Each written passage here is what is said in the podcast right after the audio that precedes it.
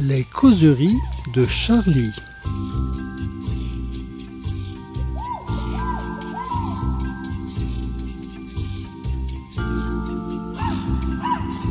Eh bien, bonjour à toutes, bonjour à tous. Nous voici une fois encore réunis pour les causeries de Charlie autour du dernier numéro. Le numéro qui a sur sa couverture, je crois, Jean-Luc Mélenchon sur un mirador. Pour un peu vous, vous situer la, la, chose quand vous serez chez, chez votre kiosquier. Alors, nous sommes ici en petit comité aujourd'hui. Nous avons autour de la table Monsieur Gérard Billard. Bonjour. Bonjour. Madame Colline Renaud. Bonjour. Bonjour. Et l'inénarrable Jean-Louis Adenor, que maintenant vous commencez à connaître. Bonjour, bonjour à tous. Bonjour Jean.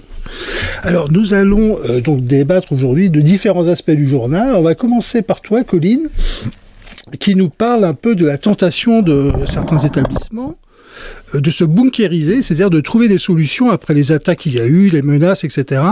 Euh, la tendance, donc il y a ces professeurs qui sont euh, qui sont un peu démunis, qui sont un petit peu euh, comme ça, qui se sentent un peu visés, qui se sentent attaqués, et puis les chefs d'établissement qui essayent, et les régions, parce que c'est elles qui sont en charge de financer tout ça, sont en train d'essayer de trouver des solutions. Alors, euh, il y a des régions qui sont un petit peu en avance là-dessus, c'est par exemple la région de Monsieur Vauquiez, c'est-à-dire Auvergne-Rhône-Alpes. Est-ce que tu peux nous en dire quelque chose? Oui, la région de Monsieur Vauquier a mis en place des portiques dès 2016, donc euh, des portiques anti-métal, et aussi des, donc, des grillages tout autour des établissements, des tourniquets à l'entrée où il faut badger pour rentrer. C'est en mode école Et, américaine, ouais, quoi, c'est c'est ça vraiment, c'est vraiment l'américaine.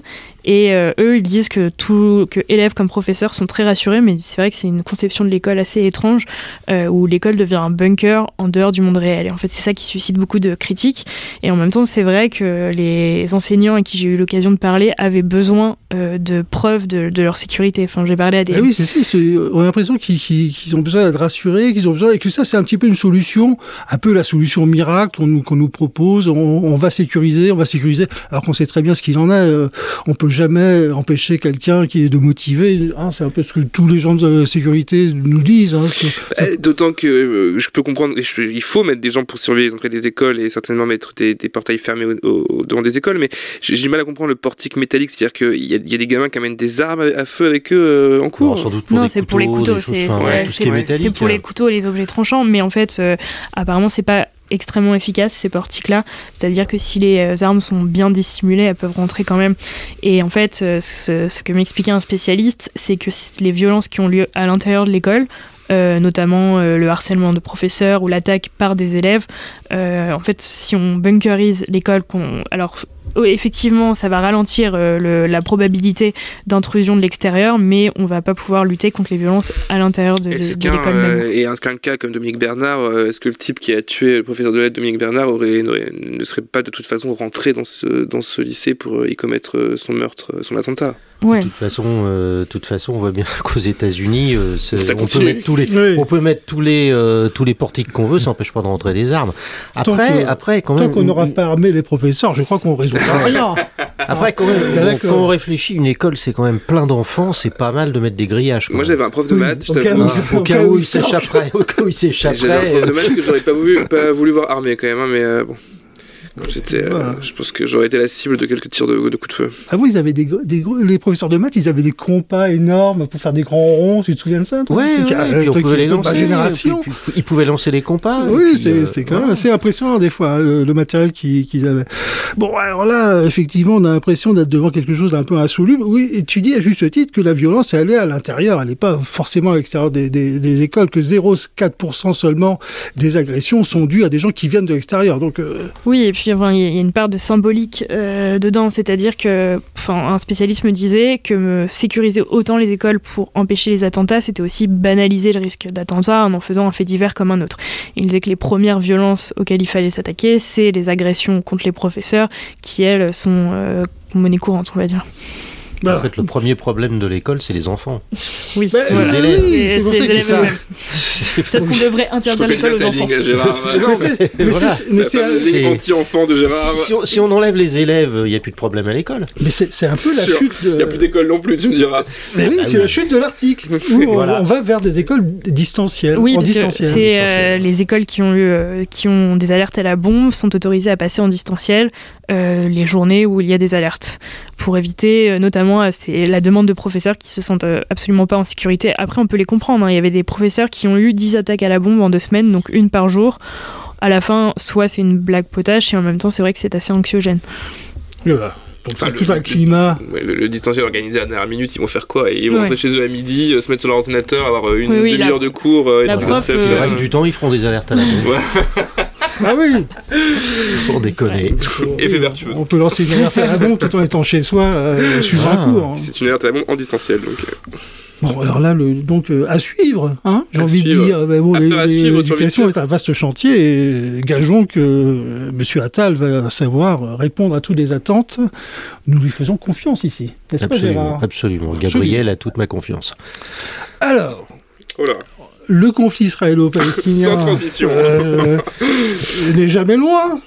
Euh, nous, y nous, y attachons encore de l'importance cette semaine avec euh, nos solutions d'abord. D'abord vos solutions, tout à fait. Dans une double page centrale qui s'intitule On n'a jamais été aussi près de la paix, et ça n'est pas faux. Chaque jour nous rapproche de la paix, en ce sens que chaque jour nous rapproche de la guerre.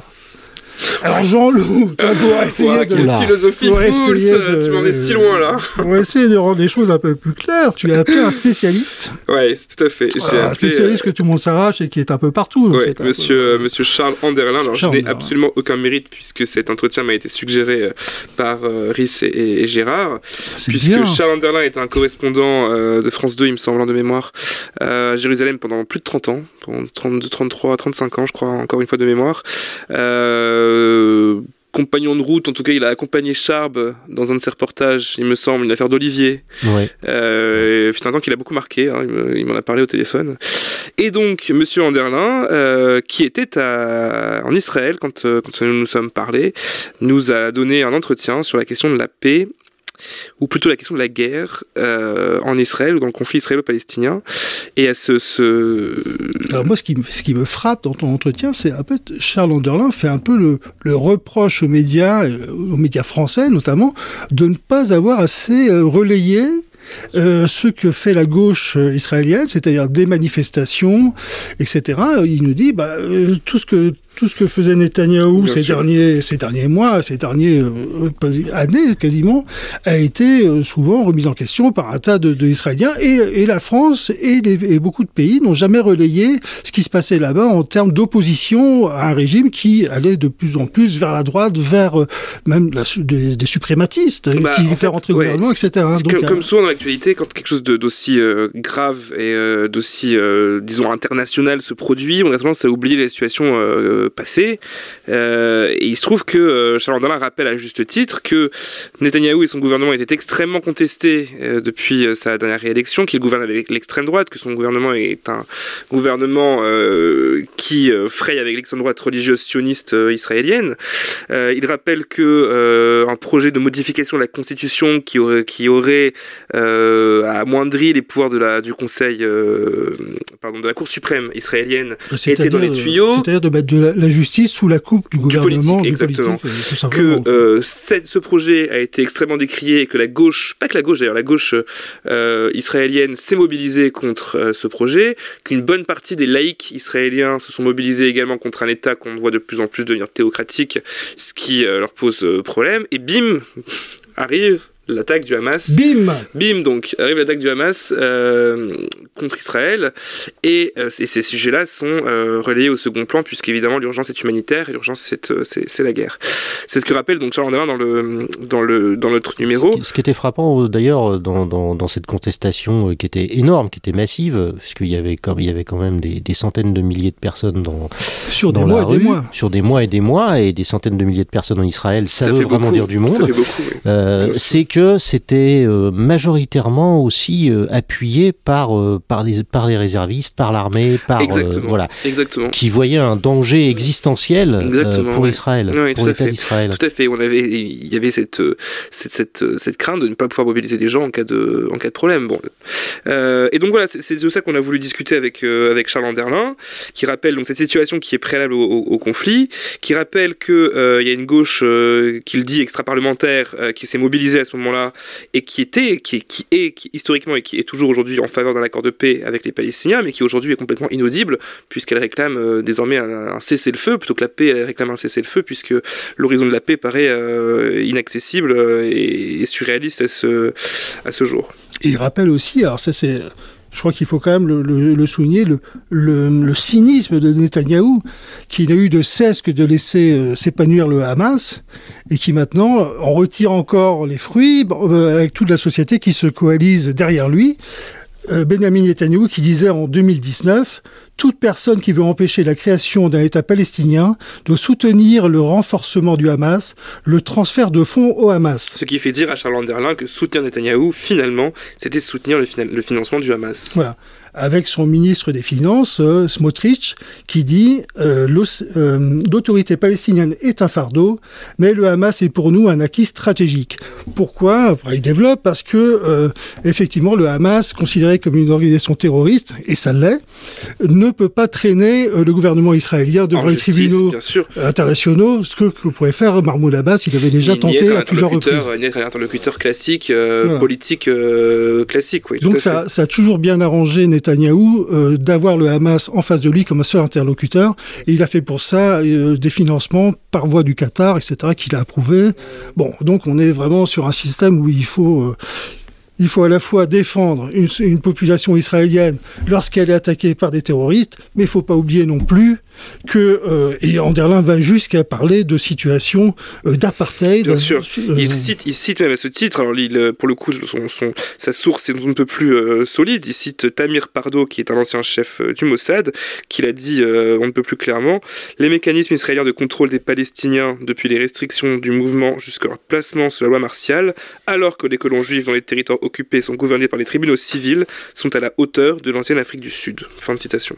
Et la, la chute, la fin, c'est-à-dire la dernière question que tu lui poses, nous montre qu'il n'y a vraiment pas d'espoir, hein, pas d'espoir du tout, puisque tu lui demandes avec quel interlocuteur et comment on pourrait s'en sortir, et lui, il nous dit, je ne sais pas. Oui, je ne ah. sais pas. Donc on n'est pas tout à fait le, journal des solutions là. Hein. Bah, nous plombe un peu. Mais heureusement, à la, fois, à la fois il nous plombe un peu et puis en même temps il rappelle. Moi, il y a, dans cet entretien, il y a quelque chose que, quand même qui me, qui me, qui me rassure entre guillemets, c'est que on, oublie vu d'Europe euh, que la société israélienne est plurielle et qu'il y a cette gauche, qu'il y, il y a cette gauche laïque, il y a cette gauche euh, pro accord de paix. Euh, J'ai presque envie de dire qu'il y a cette gauche israélienne pro palestinienne qui a bien compris la différence entre ce qui s'est passé récemment et les conditions de vie du peuple palestinien, notamment à Gaza.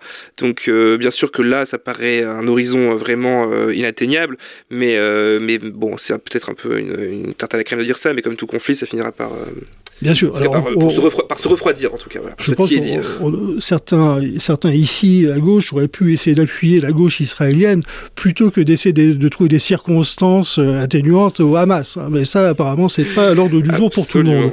Je, rappelle juste un, dernier mot que Charles Anderlin est l'auteur d'un libelle qui s'appelle Israël, l'agonie d'une démocratie, qui, euh, à mon avis, vaut le coup d'être lu pour les, euh, nos lecteurs qui s'intéressent au, sujet. Un libelle, c'est-à-dire un, petit livre, on va dire. Un livre, tout à fait. Alors, es-tu auteur de Libelle, toi, aujourd'hui Non, pas encore auteur de Libelle. pas encore. Bien, alors, euh, autrice de Libelle, Marie Dariussec, euh, écrit dans pas que de Libelle. Pas que de Libelle, d'ouvrages très importants. Juste, j'ai un doute, on dit Libelle? On dit bien Libelle, on est sûr qu'on dit Libelle, hein, ça se prononce Libelle. Voilà, personne ne sait de la moi, moi, j'aime bien le terme Ce de serait libelle. pas un libellé, non. non, c'est pas un libellé c'est un libelle. Alors Gérard, donc nous accueillons euh, l'autrice Marie Dariussec dans nos, dans nos colonnes qui nous fait une peinture horrifique du système médical anglais. Alors ce qu'il faut, ce qu'il faut bien comprendre, c'est que l'anglais se rapproche de l'homme et qu'il lui arrive par conséquent de tomber malade. Et, là, tout et de vouloir se soigner. Et de vouloir se soigner. C'est une, très, c'est une très mauvaise idée euh, quand on habite donc l'Angleterre. En fait, euh, Marie Dariussec en fait, m'a contacté, enfin nous a proposé, elle a fait, elle elle pensait pas du tout faire ce papier, elle n'était pas partie en Angleterre du tout pour faire ce, ce pour se soigner. Euh, d'une part pour se soigner, non, et euh, en fait elle était partie pour faire une tournée, euh, une tournée de, de, de, de conférences et de, et de dédicaces de, de ses livres. Et elle a, elle n'a rencontré en fait autour de, de, au cours de cette tournée que des gens, des amis, des écrivains, des des gens donc pas du tout, pas du tout des pauvres. Peut-être des hypochondriaques comme elle. De, de, la, de la middle, de la middle upper class, comme on dit, et qui lui racontait des histoires absolument terrifiantes sur la façon dont il n'avait pas pu, pas réussi à se faire soigner. Alors ça va du, ça va du neurologue, ça va du médecin généraliste au neurologue, au, au, psy. Euh, enfin, c'est un, un espèce de cauchemar euh, au point qu'elle a, da elle a terminé euh, sa tournée, enfin elle a poursuivi sa tournée euh, en, en, se disant euh, à chaque pas, pourvu que je me casse pas la gueule, parce que sinon je serais, je sais pas comment j'arriverais à me soigner dans ce pays. Heureusement que le nouveau roi d'Angleterre est un adepte de Steiner et donc il aura sans doute tout un tas de recettes à proposer. de Guy. je ne sais pas, je ne sais pas s'ils arriveront à se soigner avec la, avec de, avec de la sarriette, je ne sais pas, mais en tout cas ce qui est sûr, c'est que euh, cette espèce de, vaisseau amiral de la santé britannique, cette espèce de d'emblème qui était le, le NHS, le National Health Service, aujourd'hui, c'est vraiment, c'est en gros, c'est le Titanic, quoi. C'est, c'est, ça a été coulé de toutes de toutes parts, euh, ça fait haut de toutes parts, ça a été, et on voit bien qu'il a été, euh, il est victime en fait de, de, décennies de, de, politique, de politique publique. Oui, c'est une histoire de gouvernance. Bien sûr. Est-ce que ce serait pas un peu notre euh, et euh, quelque part, voilà, quelque part, en, lisant, euh, en lisant ce, en lisant ce petit papier, on se dit mais est-ce que c'est, est-ce que dans, dans quelques années, 5, 10 ans peut-être, on n'écrira pas, on n'écrira pas la même chose, mais cette fois-ci en France. Voilà. Décidément, c'est un podcast très heureux aujourd'hui que nous avons. donc, amis anglais qui voulaient venir en France pour vous faire soigner, eh ben non. Non, restez, chez vous. Restez chez vous. Restez chez vous. Et, eh bien voilà pour le, tour d'horizon de tous ces de tous ces malheurs. Par contre, si vous voulez un petit peu un petit peu rêver, un petit peu vous évader, euh, vous allez pouvoir vous euh, reporter euh, le petit tour qu'on a fait dans les sept îles au large de Perros-Guirec avec l'ami Fabrice Nicolino. On a été voir des oiseaux qui n'étaient pas là. Ah, tu l'as tu l'as admis. Parce qu'on est arrivé un peu tard, parce que figurez-vous, ce sont des oiseaux migrateurs et les oiseaux migrateurs ont la particularité fâcheuse de s'en aller. Je, crois qu'il faut être honnête avec les personnes qui nous écoutent. Fools et Fabrice Nicolino se sont rendus au cette île pour faire un reportage sur les, mac les C'était pas mon idée. Les macareux. Et ces deux grands experts euh, de l'environnement et de la faune se sont rendus compte que l'oiseau avait déjà migré. Donc, euh, Mais il n'y a pas que la migration. Hein. Il n'y a pas que l'immigration, parce que la, la, la, Bretagne a été durement touchée, et Fools, là, je, je parle à ton cœur de breton, Absolument. Euh, par la grippe aviaire. Voilà. Donc, Or, il y a plus de, non seulement il n'y a plus de macareux, mais il n'y a plus de goélands, il n'y a plus de mouettes, il n'y a plus rien. Donc si vous voulez une, une, histoire du vide. Donc on a fait un tour en, un tour en Zodiac, on, a un peu vomi, on a un peu... Euh, et puis bah, c'était quand même assez joli, donc si vous voulez voir des belles images, et puis de Fabrice qui nous compte un peu tout ça de, de sa, manière un petit peu, un petit peu punchy, que, les gens euh, sauront reconnaître. Tu as fait de très beaux dessins de reportage également. Qui repose un peu l'œil, bah voilà, si vous voulez un peu euh, vous évader de toutes ces toutes ces choses qui nous, toutes ces turpitudes qui nous encombrent l'esprit, euh, vous pouvez aller par là. Il est temps maintenant. Alors peut-être juste avant ah, tu, tu, rends l'antenne. Jean-Loup qui m'a Tu m'as laissé le podcast trois semaines, non c'est un peu chez moi. Non, je, je, voudrais juste signaler à nos, nos, lecteurs et les personnes qui nous écoutent que nous avons mis en place euh, cette semaine une adresse email spécifique pour les professeurs qui désiraient euh, nous écrire ah à Charlie Hebdo pour nous raconter un peu leur, leur quotidien. Et se réfugier dans nos locaux qui sont sécurisés. voilà, n'hésitez pas. L'adresse c'est vie de prof au singulier. l'adresse du journal.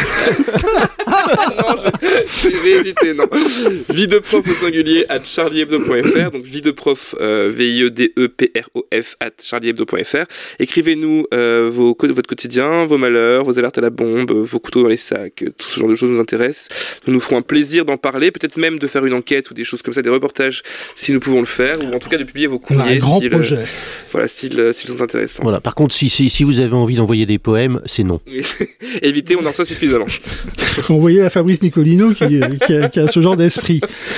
Eh bien, euh, merci à tous. Et puis, euh, il est temps de nous retirer. Et euh, à la semaine prochaine pour des nouvelles causeries. Salut. Au revoir.